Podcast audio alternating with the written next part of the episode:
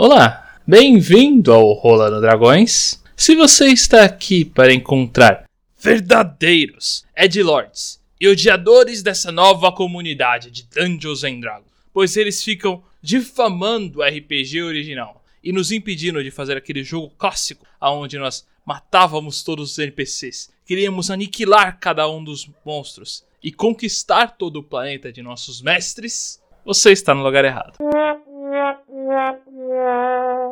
Então, verdadeiros superfãs da Wizards e toda essa comunidade, que amam e adoram qualquer tipo de regra diferenciada, novo estilo e maneira de você fazer um jogo ainda mais interpretativo e teatral, onde você pode colocar cada vez mais seus sentimentos em seu personagem, você achou errado. Mas se está aqui para ver pessoas que amam D&D a quinta edição e sempre se esforçam para melhorar, não apenas nossos jogos, mas jogos de toda a comunidade com builds novas, monstros mais poderosos e algumas homebrews diferenciadas, agora sim você está no lugar certo. Eu sou o Ivar e aqui ao meu lado está o nosso criador de builds. Se você precisa que o seu personagem seja o melhor, seja na interpretação, na exploração ou até mesmo em nossas batalhas, é isso que você deve chamar, o André, ou o Atom. E do outro lado, não temos ninguém.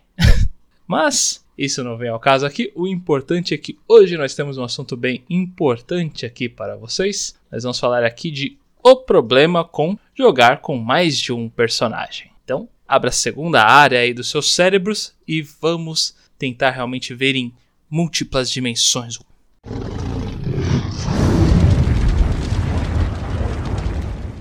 Bom, vocês podem estar aí se perguntando, mas por que alguém poderia, gostaria realmente de jogar com dois personagens? Exatamente qual seria a linha de raciocínio disso? E, na verdade, existem realmente algumas condições, algumas situações em que isso até que é bem comum que nós chamamos de o aceitável, né? Às vezes alguém realmente está ocupado ali na mesa, vai ter algum assunto ali de última urgência que precisa fazer, e então ao invés de a gente cancelar a mesa toda, a gente vai lá e coloca algum jogador mais experiente para controlar ele, para caso algum momento de batalha. É até bem engraçado que né, normalmente nesses momentos aí não tem né, necessariamente a interpretação do personagem, então o personagem fica só repetindo o próprio nome. É bem cômico em muitos momentos. Ou raça, exatamente, muito bem lembrado. Ou até mesmo quando alguém acaba realmente de última instância pedindo para sair da mesa, não tem mais como participar. E aí, então o mestre tem que pensar em alguma maneira mirabolante de o personagem acabar realmente saindo sem ser algo muito estranho ou intrusivo. Então nesse meio tempo aí até pular aí o plano do para seguir o personagem seguir a história dele e eu morrer de uma maneira indevida, o pessoal, os outros jogadores acabam realmente pegando o controle dele para fazer essa variação, principalmente nos momentos de batalhas, até chegar na conclusão. Numa outra mesa nossa mesmo, nós acabamos compartilhando também ali a, o nosso loot com um personagem que nós sabíamos que ia simplesmente ir embora. Afinal de contas, o jogador teve que sair. Esse tipo de coisa acontece. O personagem não sabe que ele vai sair, então a gente tem que seguir a interpretação base, na maioria das vezes. E, bom, mas são condições realmente que acabam acontecendo em qualquer tipo de mesa, qualquer, qualquer jogo como um todo. E isso pode realmente atar que alguém tenha que acabar jogando com dois personagens diferentes e muitas vezes algum que ele não está necessariamente acostumado, nem, nem ao menos utilizou nenhuma vez, e aí de repente do nada em 30 minutos tem que aprender praticamente todo o funcionamento do personagem até tal level, seja lá qual level eles estejam, e tentar fazer um trabalho minimamente decente na mesa ali, na situação de batalha em questão, tanto com o personagem dele,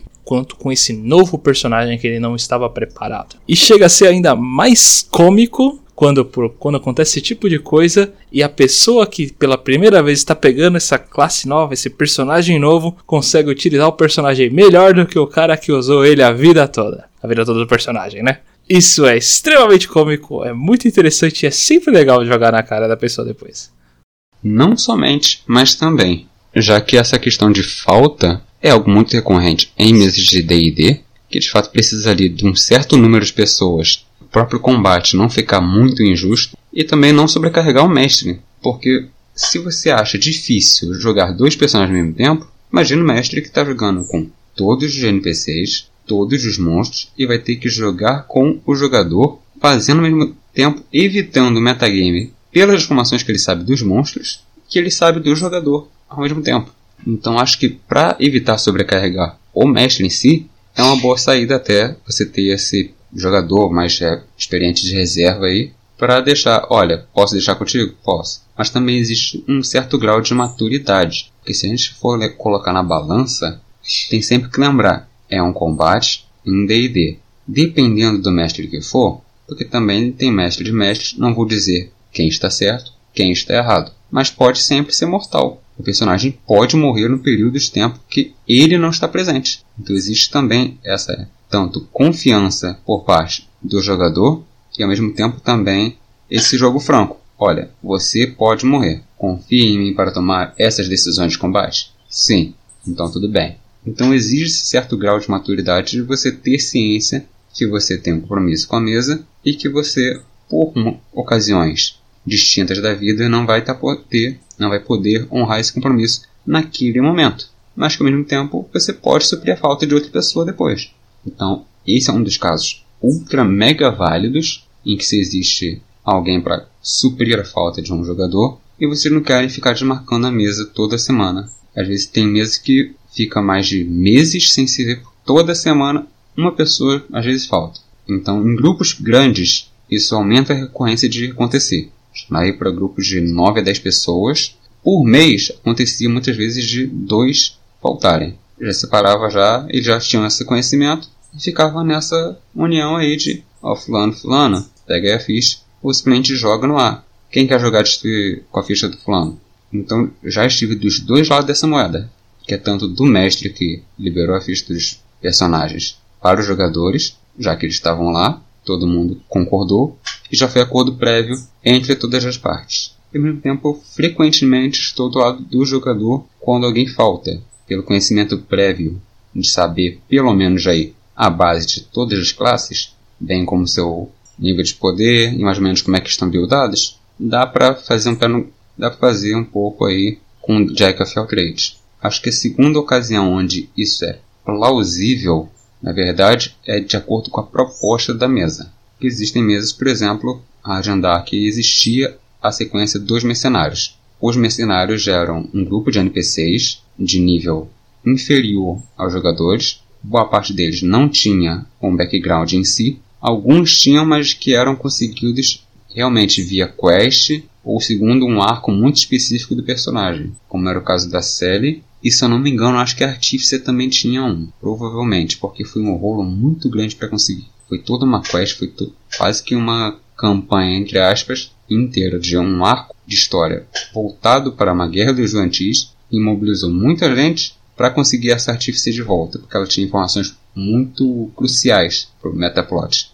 Então, ao todo, existe também a própria construção de mundo e de sistema que você quer implementar. Existem pessoas que querem fazer um sistema de RPG de guildas. Isso pode ocasionar de acontecer. Outros já querem fazer esse sistema dos mercenários, é o que implementamos aqui no Radiant Dark. Implementei também com Marcão e Pandelver, e que os personagens atualmente estão no meio de uma one shot, mini campanha, pode-se dizer de qualquer forma, para eles platinarem o jogo de Pandelver, porque chegavam num certo ponto que não conseguiam fazer todas as quests, porque já estavam no nível muito avançado, o tempo estava correndo, mas que queriam finalizar 100% da run do jogo. Então, beleza firmaram aqui um grupo de 4 NPCs, pode pegar essa quest aqui que está na mão de vocês, mas que vocês não vão ter tempo para fazer. Pode até uma pessoa jogar com mais de uma ficha, ou uma pessoa jogar com uma ficha, semana que vem jogar com outra ficha, e assim vai.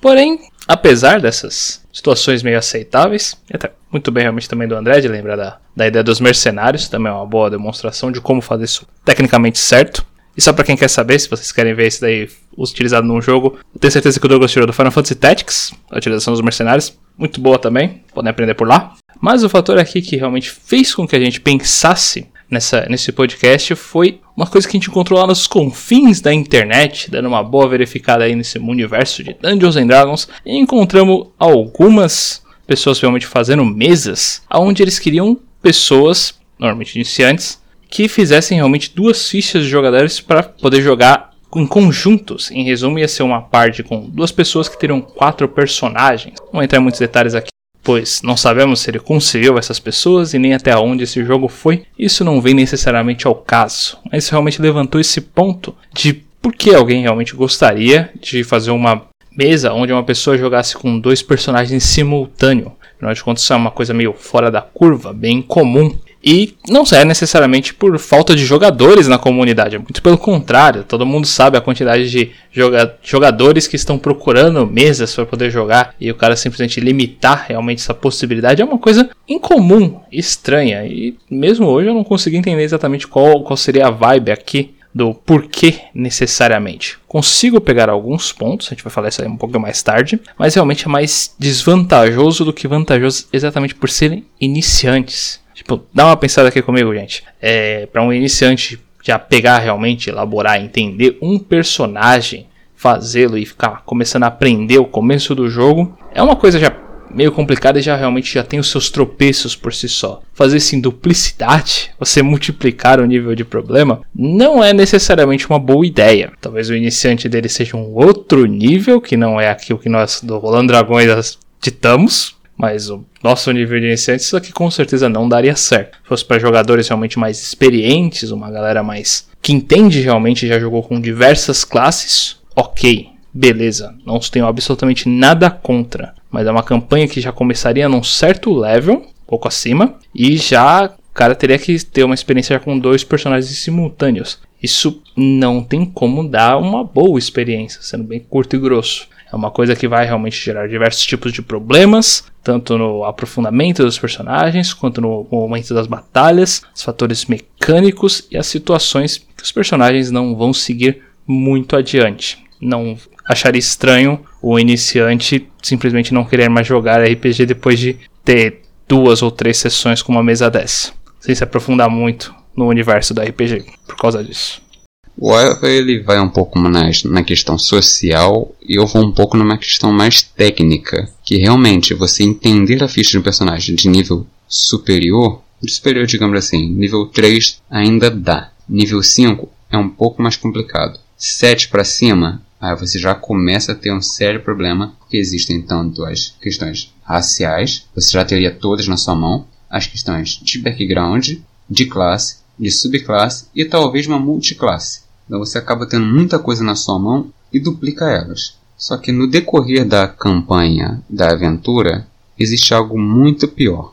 Se alguém aqui já participou de uma sessão onde ficava o mestre comentando com o mestre, porque estavam tendo dois NPCs fazendo um diálogo, que na verdade era um monólogo, porque era a mesma pessoa fazendo, imagine como é ser um jogador e ter que conversar consigo mesmo, de forma a evitar o metagame, senão você vai ficar tendo informações que você tem, mas que ao mesmo tempo o outro você não tem. Então vai ficar naquela coisa de ping-pong até onde que eu preciso falar, até onde eu posso simplesmente deixar para lá. A um ponto que não sei se vale a pena e minha resposta é praticamente que não. Ponto de você chegar e, olha, simplesmente bora jogar aqui como qualquer jogo eletrônico mesmo. Eu vou fazer as ações, eu ataco, eu defendo, eu dou dodge para mim mesmo, eu dou help para mim mesmo. Então eu vou fazer um personagem suporte pro meu outro personagem Striker.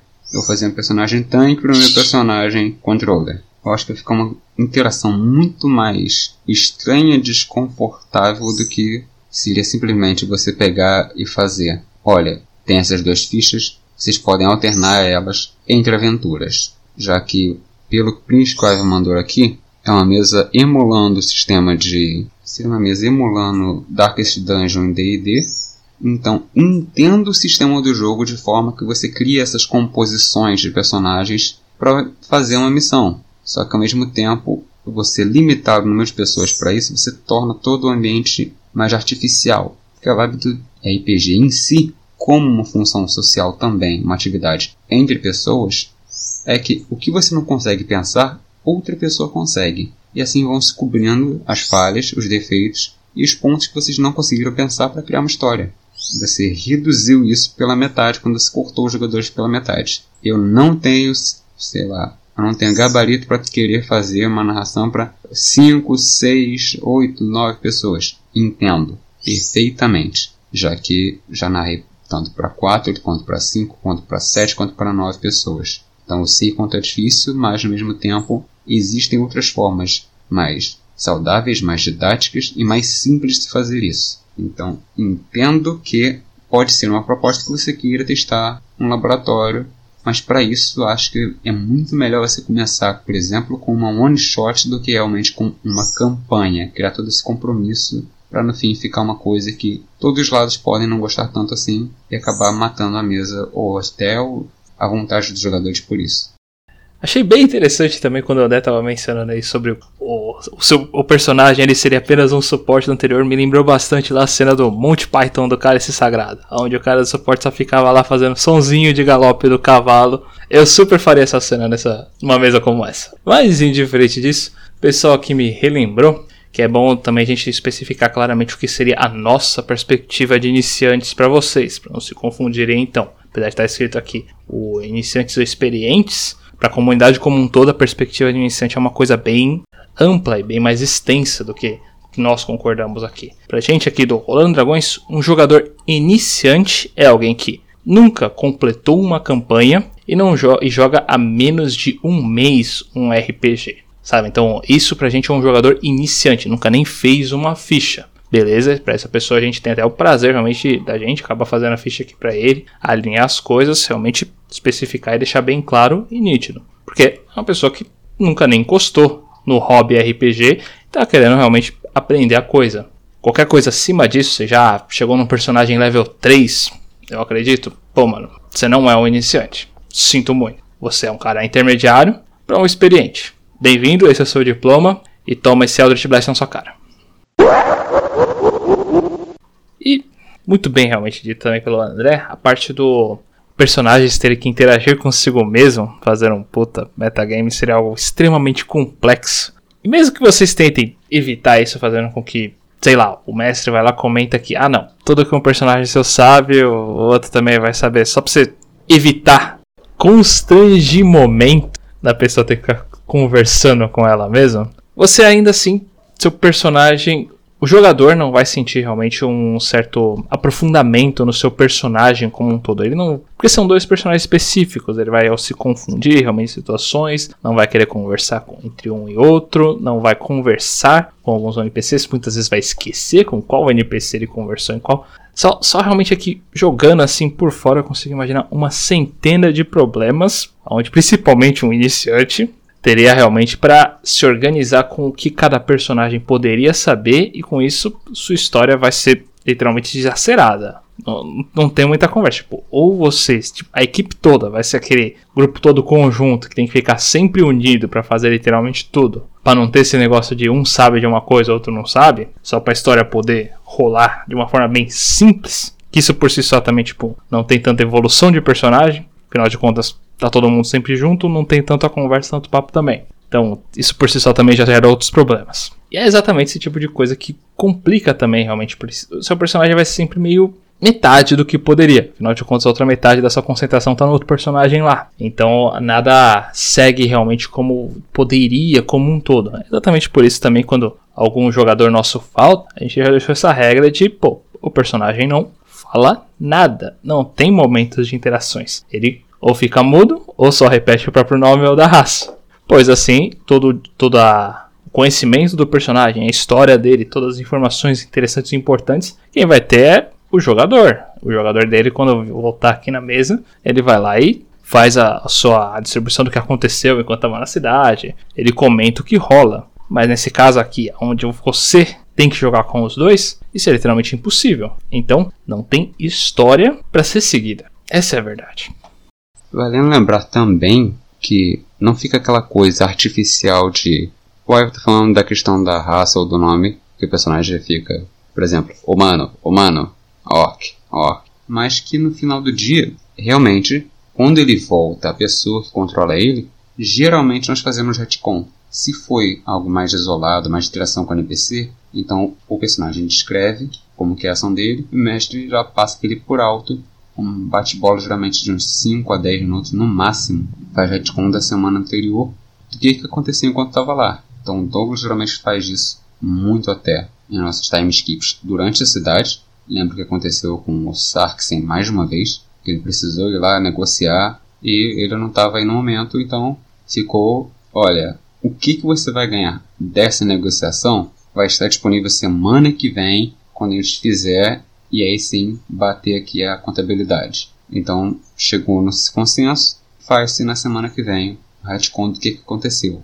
O mesmo vale, por exemplo, para interações de precisamos perguntar algo para o personagem. Se não for uma informação básica, então esperamos até o personagem ter voltar essa interação e depois segue-se o fluxo normal do jogo.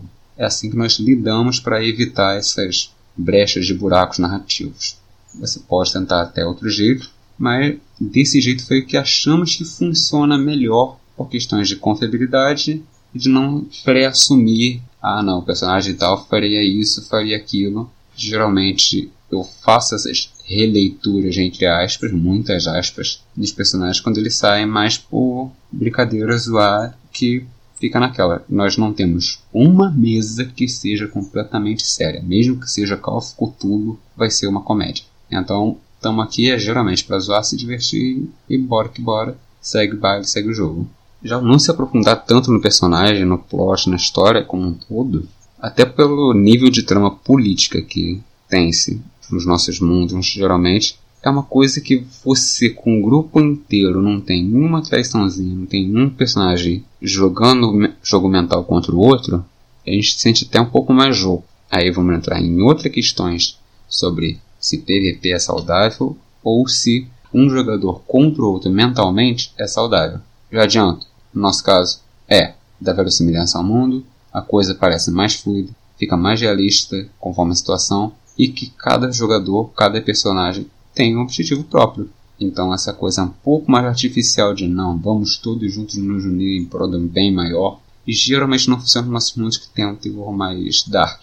Então, por exemplo, Darkest Dungeon acho que seria um pouco mais para essa vibe também. Todos os personagens têm objetivos próprios, e em prol de seus objetivos próprios eles se unem. O Aiva que jogou mais que pode me dizer, mas ao todo, o desenvolvimento desse personagem está muito mais no, no solo que realmente no grupo igual tem acontecido muito com Ghost of Strade. Nós temos bate-bola com o grupo? Temos, geralmente para organizar para onde vamos, que vamos fazer.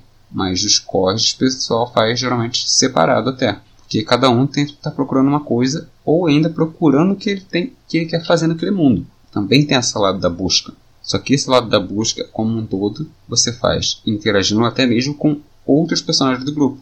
No final do dia, vale muito mais você ter um desentendimento com outro jogador, outro personagem do jogador, do que você, ah não, bora ser amiguinho, não vamos discutir, aqui na hora para isso. Então, como desenvolvimento de história, de plot, segue-se muito mais essa vibe mais realista, mais brutal, visceral. Agora, para que usaria isso, ou os pontos positivos, eu consigo ver alguns poucos, que é o seguinte caso. Teve uma vez que eu usei, por exemplo, um ambiente mais de White Room ou uma sala de treino, que seria pegar um momento que faltaram muitos jogadores e para não enferrujarem, porque estava muito próximo de uma boss fight, para não ficar duas, três semanas sem sessão e chegar na boss fight, todo mundo tá enferrujado, não lembrar o que, que a ficha deles fazem, como que rola tal coisa. Simplesmente peguei os dois que estavam presentes, que eram o suporte do time, o bardo e o druida, e coloquei numa arena para jogarem com o Bárbaro e o Warlock Hexblade do grupo. Pegou, inverteu essas duas fichas e colocamos para eles tratarem. Assim eles conseguiram entender mais ou menos o ponto de vista dos outros dois do grupo, entender como que eles conseguiriam dar melhor suporte. Tanto pelo fato que o Bárbaro era um Wild Magic, então ele precisava ficar coletando a magia selvagem dele para descobrir qual efeito de fúria ele teria, e o Warlock X-Blade ele era muito bom em combate físico, mas na parte do save and throws ele já deixava a desejar. Então ficava aquela coisa mais do se o druid der um suportezinho pro bárbaro, ele consegue pegar a folha dele e tornar mais útil, independente de qual seja. Podendo ser, por exemplo, como uma montaria ou simplesmente como um flanqueamento, ou até mesmo um apoio, porque era um chão pouco acidentado. Então o druida estava servindo muito como piso para o bárbaro pular em cima e não ficar assim no chão externo difícil. Ao mesmo tempo, a barda conseguiria fazer um suporte muito bom de evitar que o Warlock ficasse parado ou que fosse afetado por magias muito defensivas ou muito de controle. Por exemplo, a, a Barda tinha Calm Emotions, que durante a sessão, durante a campanha toda, não soube usar tão bem assim ofensivamente para neutralizar inimigos, mas que conseguia ser feita counter de Charmed e Frightened. Então ela conseguia neutralizar conteúdos de grupo muito problemáticos. Pegamos e fizemos esse experimento de forma que eles conseguiriam então entender como que é estar tá no outro lugar e conseguir então uma, e conseguir uma sinergia de equipe muito melhor. Esse é um dos usos que eu acho que é plausível para você jogar com várias fichas, mas não tanto assim com o tempo correndo durante uma campanha, e sim por um tempo que você consegue ali controlar, um ambiente controlado, um one shot, ou simplesmente uma sessão que você separe para, olha, faltou aí um tanto de gente, bora fazer um negocinho aqui. Troquem a ficha de vocês e tenta jogar aí. Por mais que tenha sido um pouco teoricamente injusto, já que era um bárbaro e um warlock, eles deram para entender as limitações um do outro. Como um lado positivo, assim, sendo extremamente otimista, eu vejo que realmente dá uma. verificar, realmente fazer duas fichas, você controlar duas em conjuntos, seria realmente muito bacana para você ter um escopo geral do campo de batalha. Sabe, um treinamento realmente, como eu estava comentando, de você se dar uma separada no seu cérebro e trabalhar realmente ele em segundo plano, enquanto você está trabalhando com uma ficha, já imaginar o próximo lado, o que seus colegas podem fazer, realmente verificar mais o todo o campo ba de batalha. É uma coisa que nem todo jogador de Dungeons and Dragons acaba fazendo. Então até vejo esse ponto positivo da pessoa conseguir realmente elaborar melhor essa perspectiva aí dos outros jogadores em volta e o como realmente pode trabalhar em equipe para funcionar mais claramente o, o lado dele. Acho a ideia do André ainda mais interessante, mas essa é bem essa até poderia ser um primeiro passo para isso. E um outro primeiro passo para isso seria um tipo de treino para mestrar. De certa forma, você querendo ou não, você controlando mais de um personagem no campo de batalha pode acostumar também a controlar diversos monstros, pode fazer com que você pense um pouquinho mais sobre as histórias de múltiplos personagens se desenvolvendo juntos, em conjuntos. Então, é um certo treino realmente para você começar a mestrar. Pode ser realmente uma coisa mais elaborada ao longo do processo. Você vira algumas das suas qualidades, alguns dos seus defeitos, como pode funcionar realmente uma vez a sua, ou que você não gosta ou não. E dito tudo isso, principalmente na parte realmente do mestre, eu sou obrigado a dizer que não é tão bom assim. Afinal de contas, um mestre não tem uma ficha de um jogador, ele tem uma outra vibe, tem outras técnicas, outras mecânicas, então isso é literalmente só um pontapé inicial para isso. Não achem que por você, sei lá, controlar quatro fichas em simultâneas, você é um bom mestre, agora está preparado para é uma outra vibe, é uma outra conversa. Isso daqui é só o comecinho realmente uma conversa de como ser um mestre. Tente realmente procurar outros tipos de parâmetros para você realmente avaliar mais corretamente o que, que um mestre precisa para que você possa mestrar corretamente. Complementando essa vibe que o Ava colocou, tem experiências próprias de quando comecei a mestrar. As que eu usava realmente eram fichas de jogadores, porque ficamos naquela coisa de pressa de ah, bora jogar RPG, bora jogar RPG antes que todo mundo desanime e cada um vá para um lado. Então fiz um speedrun rápido, livro do jogador, um pouquinho do livro do mestre e fui com os dois pés na porta mestrar. A gente fala isso muitas vezes como se fosse mérito, só que foi literalmente um curso intensivo onde fiz muita caquinha e ferrei muitas coisas. Nenhuma delas foi fazer ficha de personagem para NPCs, onde ficava muito mais fácil para mim, já que tinha acesso primeiramente só ao livro, depois comecei a usar primeiramente só o livro base, depois comecei a usar Juais. Então comecei a fazer fichas de NPCs com base nas fichas de jogadores, porque achava que assim seria um pouco mais justo com eles e teria um grau melhor, mais próximo de mensurar. Beleza, esse NPC é muito mais forte que jogadores? Não, porque ele tem nível de NP, nível de jogador tal, o outro jogador tem nível tal. Tem só dois níveis de diferença, dá pro gasto. Então, tive essa experiência antes de realmente chegar e conhecer outros mestres para perguntar, cara, como é que faz isso? Então, muito do que o Douglas geralmente fala de a tradição de mestragem geralmente é uma tradição mais oral, quase tribalística, aonde você pega e aprende com quem já fez antes de você. Olha, eu geralmente faço assim porque o cálculo do jogo é assim, assim assado. Então essa vibe de aprender a mestrar por ter conhecimento de várias fichas diferentes, você adquiriu conhecimentos de uma parte da mestragem, que é, diria eu, conhecimento de combate. O que que seus personagens conseguem fazer na hora do combate? Qual o dano médio deles, mais ou menos? Quais seriam as táticas mais comuns? Hoje em dia eu consigo rastrear os personagens e saber mecanicamente tudo que eles conseguem fazer. Então é algo que eu já falei com os personagens, com os players várias vezes. Eu sei tudo que vocês conseguem fazer, mecanicamente, e surpreendo com a criatividade de vocês. E até hoje se provou ser bem eficaz. Conseguiram ser muito criativos e encontrar soluções inventivas que não estavam no manual, não estavam planejados, mas deu certo. Questão de insistência, planejamento e principalmente adaptabilidade dos personagens. Então, isso te prepara para um aspecto somente. Agora, se você quiser aprender a narrar, é narrando e acompanhando outros narradores, debatendo, conversando, dialogando com outros narradores. Então, gostaria de agradecer a todos vocês por participar aqui e ouvir mais um podcast do Rolando Dragões. Pedimos para vocês que, por favor, não se esqueçam de seguir a gente mais nas redes sociais como um todo. Nós temos tanto um Instagram, quanto um Facebook e principalmente o nosso Reddit do Rolando Dragões e principalmente o nosso YouTube, onde nós postamos também esses podcasts. Se vocês estão ouvindo aí, possivelmente no seu podcast favorito, não se esqueça de curtir, comentar, compartilhar aquele negócio básico. E nós também postamos alguns, algumas builds e monstros aqui diferenciados. Esperamos que isso daí possa melhorar os jogos de vocês. Como se não bastasse, nós temos o Discord do Rolando Dragões, onde interagimos mais diretamente com o pessoal, respondendo perguntas, tirando dúvidas, jogando diversos memes. Se vocês têm uma mesa, por favor, anuncie ela por lá com certeza temos muitos jogadores ali querendo realmente esperando mesas para poder ser jogadas, principalmente D&D quinta edição, mas em geral uma comunidade RPG como um todo. É, mesmo o Vampiro a Máscara ou até mesmo Call of Cthulhu, se quiserem podem anunciar o que bem entenderem por lá, tudo é extremamente bem-vindo. E como se não bastasse tudo isso, nós também temos aquele site roxo inominável, onde nós fazemos live todo sábado às quatro e meia da tarde com o admirável Mundo Velho, uma campanha de Dungeons and Dragons muito interessante com o pessoal, bem bacana. Então, não mais do que isso, desejamos a todos vocês uma boa tarde, uma bela noite e perfeitas rolagens.